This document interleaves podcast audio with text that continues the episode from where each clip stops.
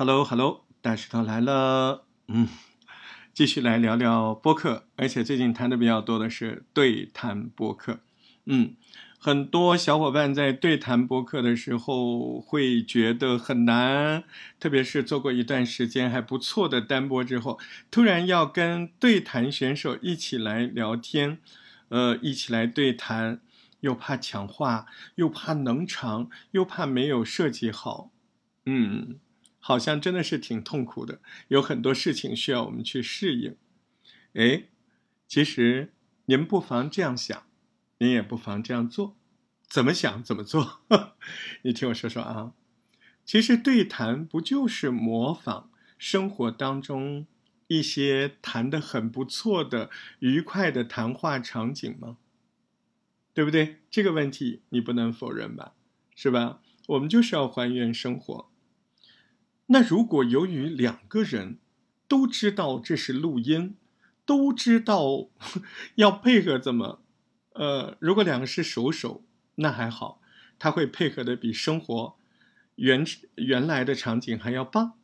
可是两个都是生手，就会怎么样？就会比生活的谈话还要糟糕，还要尴尬，嗯，或者根本就不像生活谈话。那这时候怎么办？其实这个时候。对于初学者来说，有一个很聪明的办法，哎，什么呢？就是要找，你可以去找一个你的好朋友，啊，您事先不要告诉他，啊 您就跟他聊个天儿，啊，在电话里聊个天儿，嗯，您呢就是或者一个聊天室聊个天儿，啊，先跟他闲聊，然后他不知道任何东西，对吧？但是是女朋友，你应该比较熟悉她适合什么话题，她适合聊什么。比方说，我刚一会儿前面就听到一份作业，是一个大姐姐，嗯，做奶奶的大姐姐了啊，跟另外一个做奶奶的她的小伙伴，嗯，年轻的两位年轻的奶奶在那交流怎么带孙子。嗯，我听出来，估计他的这个朋友。应该不是做播客的，嗯，但是他们聊的就很好，然后这位小姐姐就很会问，哎，结果对方呢就很真实，也不造作的告诉你我们家孙子怎么啦，我们这个小朋友怎么样怎么样，他遇到老师好不好，或者他学的钢琴怎么样，哎，聊聊特别好，然后这边的小姐姐是有心的呀，对吧？她就是导引着那个姐姐去回答，结果非常的成功。啊，非常的成功，呃，那你说我为什么能听出来他们好像是在打电话呢？这个就是个问题，啊，那份作业唯一有点遗憾的就是对方那个姐姐有一个不算特别好的习惯，就是有一些年纪大的人，他一打电话说话就是扯的，喂，怎么样啊？我们家孙他会这样。嗯，就是这一点是比较遗憾的，所以呢，你要套你的朋友啊，跟你一起录的时候，嗯嗯，他如果这么说话，你要提醒他，哎，来来来，你干嘛非要那么喊？来，放轻松点，哎，帮他调整状况啊。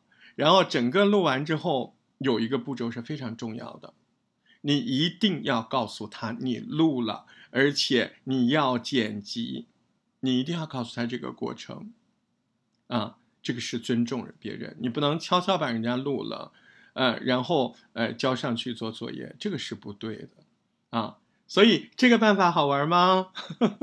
呃，让你的朋友呃聊一个，你就跟他聊一个，嗯，他感兴趣的话题，啊，你确定他能够聊得好，啊，然后呢，提前不告诉他你在录音，啊，再然后。啊，他如果有那个讲电话有抬嗓子的习惯，那你要注意，你要说，哎，来来来来，不要抬那么高，吵死我了，让你小声点说话，对吧？把它调节，啊，最后呢，录完了之后，有一点很重要，千万要告诉他，哎，你听一下，我要把这个拿去做作业，我故意没提前告诉你，我怕你紧张，现在听起来挺好的，嗯，呃，如果说还有什么借，呃。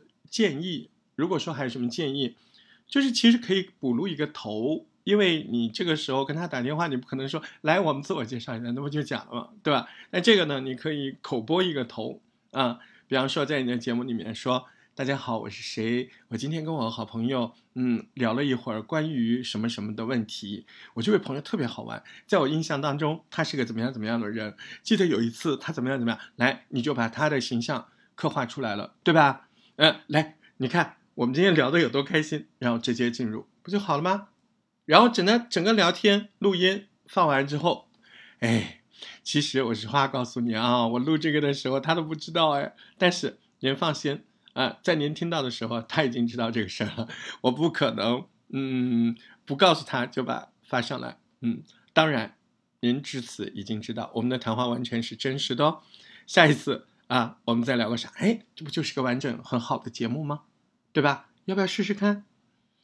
我是大石头，很开心跟我一起玩播客。嗯，如果你想找到我的话，也很容易啊。嗯。